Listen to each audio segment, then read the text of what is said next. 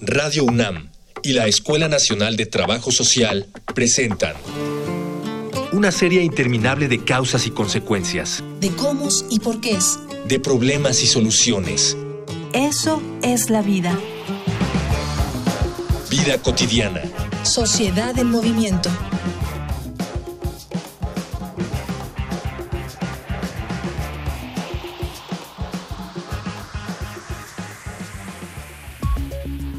Por diferencias ideológicas, persecución religiosa o situaciones de extrema violencia como la guerra, de acuerdo a la Organización de las Naciones Unidas, un refugiado es una persona que se encuentra fuera de su país de origen o residencia debido a un temor fundamentado, situación que evita, ya sea por capacidad o decisión, recibir la protección del mismo gobierno de su país.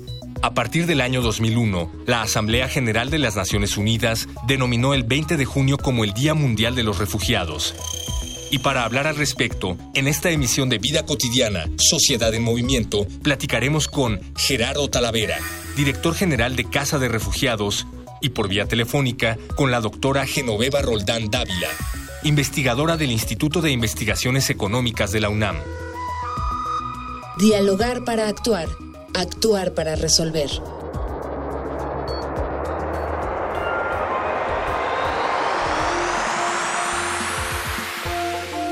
Muy buenas tardes, hoy es viernes. Iniciamos nuestro programa Vida Cotidiana, Sociedad en Movimiento. Es un programa, pues aquí ya sabe, en Radio NAM, nuestra casa. Y pues le doy la más cordial bienvenida, le vamos a presentar, vamos a hablar del Día Mundial de los Refugiados.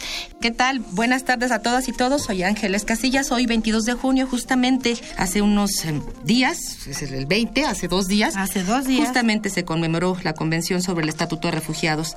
Y tenemos este tema este tema mundial de refugiados. Agradecemos mucho todas las opiniones que, nos han llegado por nuestros diferentes medios de contacto. Escuchen, recuerden, estos son. Facebook, Escuela Nacional de Trabajo Social, ENTS, UNAM. Twitter, arroba comunica, ENTS. Instagram, comunicación, ENTS. Y estamos entonces con este tema, Día Mundial de Refugiados. Hablaremos hoy, Gloria, de muchas cosas y quizá no nos alcance todo el tiempo. ¿Qué es un refugiado? ¿Cómo se apoyan? ¿Qué necesidades? ¿De dónde vienen? Muchas cosas y preséntanos a quienes nos acompañan. Pues fíjate que estamos platicando con Gerardo Talavera, que es director general de Casa de Refugiados y estamos con la doctora Genoveva Rondal Dávila, que es investigadora del Instituto de Investigaciones Económicas de la Universidad Nacional Autónoma de México. Bienvenido Gerardo, bienvenida doctora Genoveva. Doctora, muy breve, podríamos iniciar con tu participación, doctora Roldán. ¿Qué tenemos que considerar o cómo se considera que una, una persona es un refugiado o refugiada?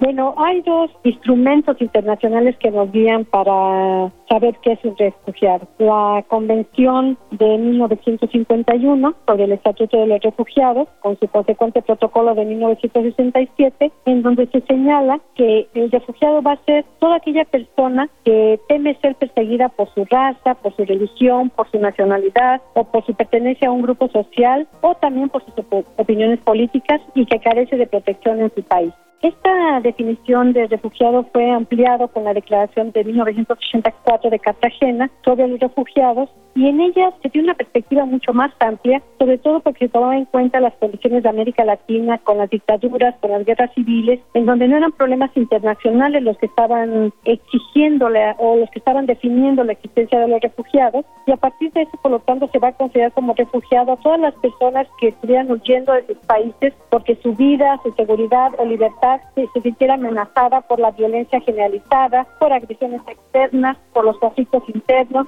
por la violación masiva de los derechos humanos u otras circunstancias que estuvieran perturbando gravemente el orden público. En estos dos niveles podríamos recuperar qué entendemos por refugiados. Entiendo que México, por nuestra ubicación geográfica, que estamos casi casi en medio de, del norte y del sur, no solo expulsamos, recibimos refugiados. Y que finalmente el tema de hoy sería, pues estos refugiados que llegan a nuestro país, ¿cuál es el flujo migratorio, Gerardo Talavera? Bueno, pues antes que nada, muchas gracias por la invitación. Básicamente los flujos migratorios eh, de personas solicitantes de asilo son diversos. ¿Por qué? Porque justo como lo menciona la doctora, son personas que tienen un temor fundado Entonces los motivos que normalmente son en sus países de origen los hacen tener un espacio de movilidad. Ahora Centroamérica es uno de los principales corredores, digamos, de personas solicitantes de asilo, de personas solicitantes de asilo en México, es decir, Guatemala, El Salvador, Honduras, hasta el año 2017 aproximadamente captaban el 60-70% de las solicitudes de asilo en nuestro país. Ya en eh, este año particularmente, y ese, bueno, ese es un primer flujo grande de personas solicitantes de asilo en México. Otro es el de las personas que vienen de Venezuela. ¿sí? Este grupo está en aumento hasta, eh, por lo menos en lo que va de este año, yo creo que casi es la misma cantidad de solicitudes de asilo que Centroamérica, por lo menos en la Ciudad de México porque el punto de acceso de, de las personas de Venezuela normalmente es por un aeropuerto en este caso el de la Ciudad de México. Y un tercer flujo que nosotros hemos detectado en la práctica es el flujo de personas africanas, que no es tan alto como, o no es tan significativo como puede representar el caso de un de, del Salvador o de Honduras, pero que es un grupo que requiere necesidades específicas, sobre todo porque son solicitantes de asilo. De repente hay personas que hablan de Haití o de las personas haitianas de que están dentro de una ruta migratoria, pero mayoritariamente las personas de Haití no solicitan asilo. O sea, sí están en un contexto migratorio, pero no de solicitud de asilo. Pues yo diría ahorita básicamente son esos tres grandes flujos y que vamos, tienen distintas necesidades entre sí. Qué interesante. Doctora, ¿qué trámites, qué proceso debe seguir una persona para solicitar condición de refugio en nuestro país? En nuestro país tenemos una ley sobre el refugio que surge en el 2011, que después se surgió ciertas modificaciones y a partir de ellas se establece un mecanismo en donde se solicita el asilo ante la institución de Comar y la comisión eh, es la que hace la evaluación respectiva. Sin embargo, bueno, todos sabemos que esta y se establecen 45 días hábiles para la aceptación o rechazo de esta solicitud, la cual se puede ampliar otros 45 días. Sin embargo, el contexto y las condiciones en las que se realiza todo este proceso es lo que ha provocado muchos cuestionamientos desde las organizaciones sociales y desde los propios solicitantes de asilo. Y por ejemplo, la persona que hace la solicitud para tener la condición de refugiado en un país como México, llega a México en qué condiciones? Como refugiado y eso qué implica? Gerardo. ¿Qué implica? Primero pasa esto, lo que comenta la doctora justamente es, e inicia el trámite con 45 días. En ese momento a la persona se le da una constancia de solicitud de asilo o de solicitud de refugio. En realidad dice asilo, y hay un tema también de cómo lo está nombrando. Pero este proceso, ¿qué implica? Implica que la persona tiene que someterse un poco a la burocracia, tiene que hacer un proceso de firma semanalmente ante la Comisión Mexicana de Ayuda de Refugiados y le da una estancia regular, digamos. En ese momento las personas que ya solicitan asilo tienen acceso a un documento por razones humanitarias y lo tramitan. Entonces, básicamente eso que, permite pues que, que, no tengan este miedo a ser detenido, a detenidas o detenidos, ¿no? ¿Y cuáles son los retos fuertes? Es que son personas que normalmente, por ejemplo, depende del flujo, migratorio, las necesidades, ¿no? Muchas personas que llegan de Centroamérica a la Ciudad de México, por ejemplo, o eh, que vienen de, del sur, normalmente traen necesidades de asistencia humanitaria urgente. Asistencia humanitaria entendemos todas aquellas cosas que no tienen las personas y que les puedan significar el poner en riesgo su vida desde el trabajo humanitario antes de que nos expliques bien esta parte de la ayuda humanitaria que me parece sumamente importante, interesante, vamos a una infografía social y regresamos. Infografía social. En 2013 se contaron 1.296 solicitudes de refugio al gobierno mexicano. En cuatro años, esta cifra aumentó a 14.594, lo que da un total de 30.247 solicitudes. De ellas, se reconocieron 6.803, 7.077 desistieron o abandonaron el trámite, 7.834 siguen en proceso y 6.665 no fueron reconocidas. Cada año 1.400 personas desistieron de conseguir refugio en México por la vía legal. El tiempo de espera fue la principal causa de la deserción. La complicación de este trámite se recrudeció recientemente, en octubre de 2017, a raíz del terremoto del 19 de septiembre, cuando la Comisión Mexicana de Ayuda a Refugiados emitió una suspensión de plazos. Antes del siniestro, el tiempo de respuesta para una solicitud de esta naturaleza iba de 45 a 90 días. Ahora no tiene límite. El reto se adivina difícil, La manutención de cada refugiado cuesta mensualmente alrededor de 20 mil pesos y de acuerdo a las proyecciones de la ONU, el número de solicitudes está lejos de disminuir.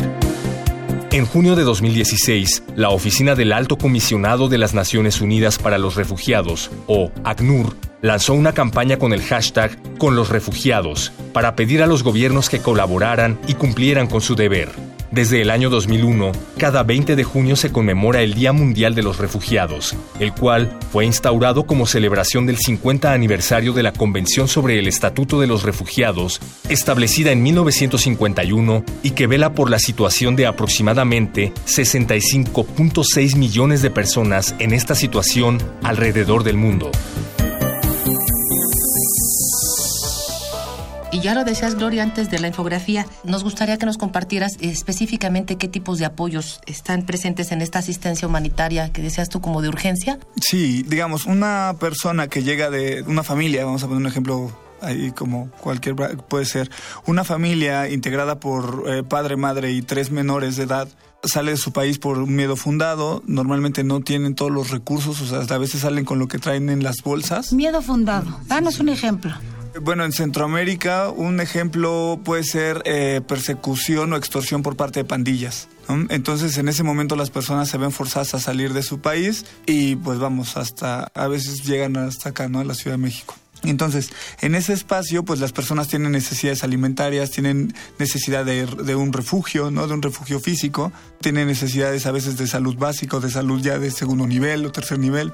Y vamos, ahí lo que se hace pues es un diagnóstico justamente de identificación de necesidades específicas y digamos en esta parte como sociedad civil y en, colaboración al Alto Comisionado de las Naciones Unidas para los Refugiados, nosotros en Ciudad de México damos un proceso de asistencia humanitaria, es decir, damos este tipo de o sea, apoyos que van en torno a estas necesidades que son para salvaguardar la vida de las personas. Qué interesante Gerardo. Doctora Roldán, nos está comentando Gerardo, obviamente desde la experiencia como director de una asociación civil, nos gustaría que nos compartieras desde tu experiencia en la academia, en la investigación, qué otros apoyos, qué otros aspectos se cubren de estas personas que solicitan refugio. Bueno, hay aspectos que no están cubiertos, más bien. Yo creo que no podemos pensar que el asilo puede limitarse al reconocimiento y garantía de la no revolución, sino que también tendríamos que garantizar el derecho de salud, el de trabajo, el de vivienda, entre otros, por ejemplo. Lo que no encontramos es que existan recursos financieros y humanos ante el creciente número de solicitudes, tal como señalaba el colega. Hay un incremento de más de 800% en los últimos cinco años de estas solicitudes de asilo y sin embargo encontramos que la parte del presupuesto destinada a atender a esta población pues no se incrementa de la misma manera. Las leyes y las políticas de asilo están desarticuladas de los estándares internacionales, eh, no se diseñan protocolos de acuerdo a los diversos perfiles de los solicitantes, o sea, no es lo mismo una solicitud de asilo de una mujer, de una de un hombre de 45, 30 años a lo de la, de la niñez no acompañada, por ejemplo, ¿no? Eh, la detención migratoria, entonces, por lo tanto, mm, eh, se ve nada más como una principal medida de control de gestión migratoria, más que enfrentar la problemática que significa el asilo. Esto a mí me hace pensar primero, ¿cuál es la responsabilidad del gobierno mexicano ante estas necesidades? ¿Hay algún compromiso? ¿Ellos solventan algunas de estas necesidades o es todo desde la, sociedad civil o desde el alto comisionado? Directamente en este caso la responsabilidad es del gobierno, al final el que firma los convenios internacionales, los tratados internacionales y el que se responsabiliza de lo que pasa en el territorio nacional, inicialmente es el Estado mexicano. Entonces, y es lo que, lo que comenta adecuadamente la, doctora, o sea, justamente no hay una infraestructura, no hay articulación, no hay los recursos suficientes del Estado. Eso que ha hecho que obviamente desde el, trabajo de las organizaciones, de los organismos internacionales y de la sociedad civil, pues nos integremos a procesos que ayuden a las personas, ¿no? Que, básicamente ese es el origen de, del por qué damos asistencia humanitaria desde sociedad civil. O sea, es una necesidad la cual no está teniendo una respuesta adecuada, que no está teniendo las capacidades para cubrirle a esta población que tiene necesidades específicas dentro de la vulnerabilidad de ser refugiados. Es decir, a las personas refugiadas se les reconoce como en situación de vulnerabilidad por decir la simple movilidad, pero adicional a esto vienen con otro tipo de necesidades específicas, como, como bien lo mencionaban anteriormente. Entonces, ahí pues... Eh, lo importante es eso, ¿no? Que más bien el trabajo de nosotros como sociedad civil ha sido resultado de que no está habiendo una capacidad de articulación, sobre todo, de los programas públicos, ¿no? O de acceso a los programas públicos y de atención a estas personas, ¿no? Adecuada. Sí, claro. Doctora, lo que hemos notado no solamente en este programa, sino las diferentes problemáticas que hemos abordado desde que inició Vida Cotidiana Sociedad en Movimiento, es lo complejo en la atención de estos problemas que son problemas sociales, que son problemas mundiales, ya tú lo decías, ¿no? La falta de articulación. No es que no haya iniciativas, no es que no haya responsabilidades, pueden ser paliativos, están desarticulados.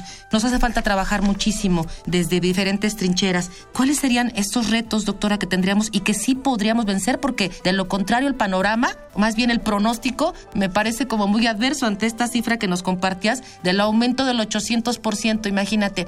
Y esto no creo que, que vaya a detenerse. Sí, definitivamente es un panorama muy complejo, muy, muy complejo. Y en este caso, pues lo que tendríamos que retomar es desde redefinir la capacidad institucional para enfrentar esta problemática. México es un país que va a continuar, o esto no vemos que en un corto plazo se vaya a solucionar, va a continuar siendo un país de tránsito y de búsqueda de refugio. Es muy preocupante lo que acaba de pasar hace unos días, en donde México está firmando con Estados Unidos negociaciones para, para ver cómo van a enfrentar a los solicitantes de asilo, más bien buscando que México se convierta en un filtro, en donde se instrumenten técnicas para identificar a los que mienten, etcétera, etcétera. Creo que más que seguir por esa ruta tendríamos que replantearnos la capacidad institucional de nuestro país, redefinir el presupuesto, yo pienso que es muy importante, sensibilizar a los miembros del Instituto Nacional de Migración. Lo que encontramos es una absoluta falta de sensibilidad ante la problemática de un refugiado.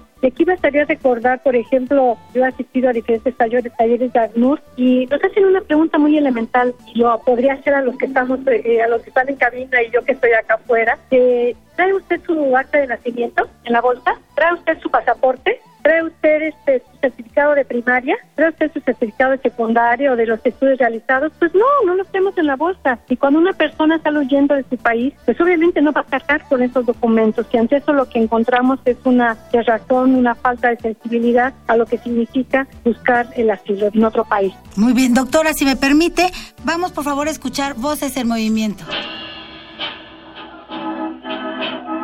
Voces. Voces en movimiento.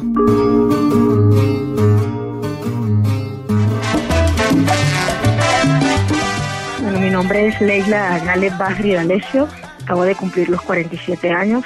En estos momentos, eh, lo que me dedico es vender eh, comida a domicilio, delivery. Soy de profesión abogada, en especialización en materia de niños, niñas y adolescentes.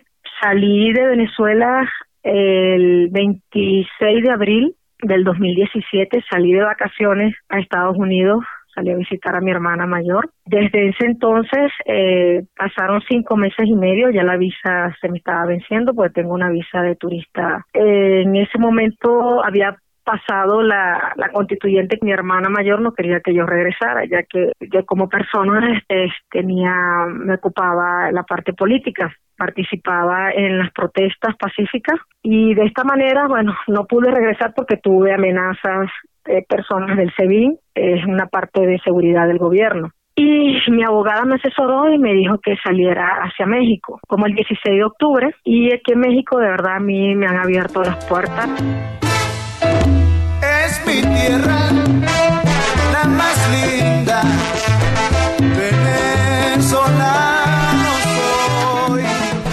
Gracias a Dios me dieron la residencia permanente. Fue un paso que lo hice por medio de la comar. Para mí me fue un poco más rápido porque ya una, una familia me había pedido. Entonces ya ahí el proceso se me hizo más viable. Me incluyeron en una organización que se llama Intrare. Allí me están dando unos cursos de capacitación cuando hablan de refugiados creen que le vamos a quitar el puesto de trabajo, que no se sientan así porque para todos hay, que nosotros somos a la final seres humanos, somos vulnerables a cualquier situación, eh, a cualquier peligro inminente.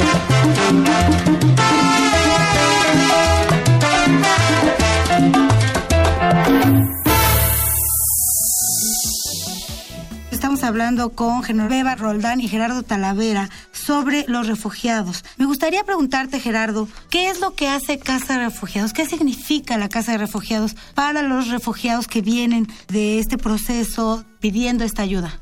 Primero somos una organización de la sociedad civil, la cual, gracias al apoyo y a la colaboración en conjunto con el Alto Comisionado de las Naciones Unidas, lo primero que hacemos es promover los derechos de las personas en movimiento, digo particularmente de refugiados y después personas desplazadas y personas deportadas y distintos grupos de personas en movimiento. Particularmente en los solicitantes de asilo y refugiados, damos asistencia humanitaria urgente o reactiva un poco para las necesidades específicas de personas que llegan a la Ciudad de México. Esto es un poco, lo acoto a la Ciudad de México porque el mismo Alto Comisionado de las Naciones Unidas tiene oficinas de atención donde brinda asistencia humanitaria en Frontera Sur, por ejemplo. Entonces nosotros lo hacemos acá en la Ciudad de México a manera de red, de un trabajo de red. Nos coordinamos con albergues, nos coordinamos con espacios de gobierno, con locales y federales, con distintos actores para que las personas tengan acceso a, la, sobre todo al ejercicio de sus derechos. Nosotros lo vemos desde ese enfoque, ¿no? O sea, las personas tienen esos, son sus derechos y nosotros pues de alguna forma eh, acompañamos que pueda haber esta, esta exigibilidad. Y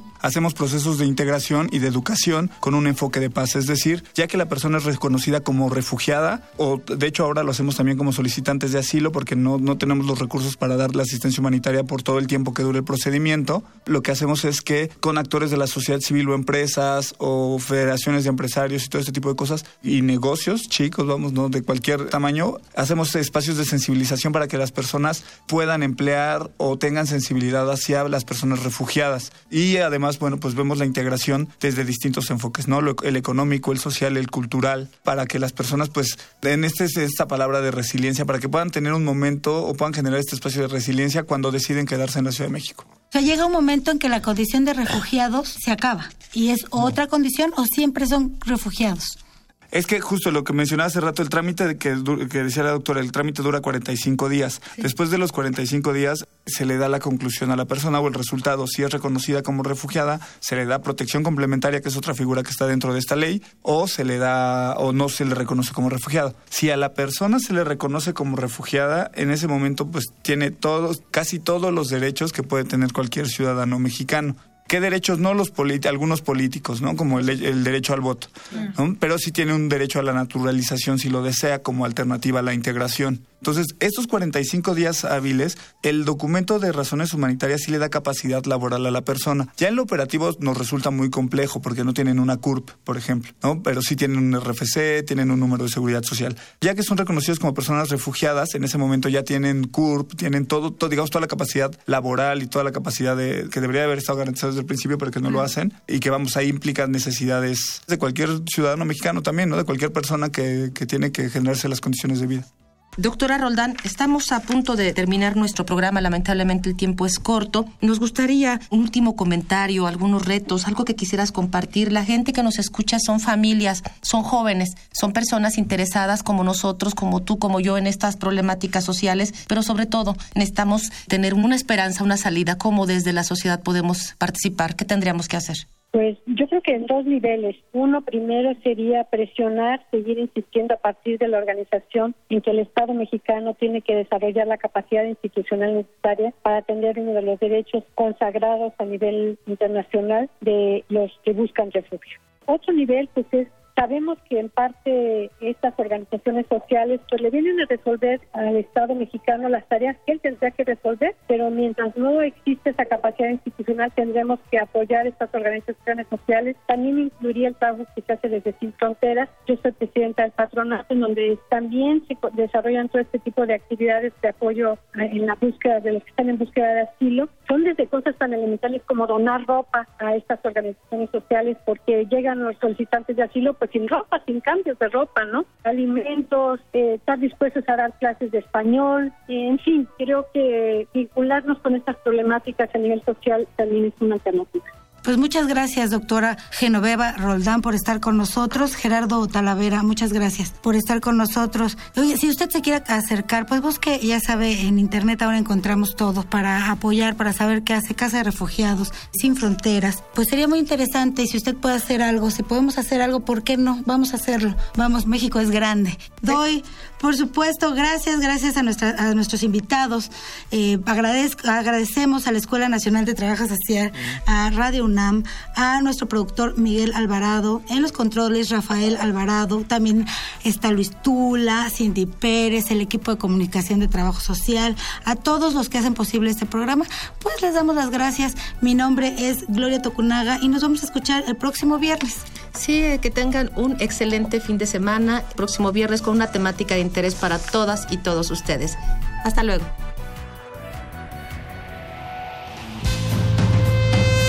Vida cotidiana es una coproducción entre Radio UNAM y la Escuela Nacional de Trabajo Social.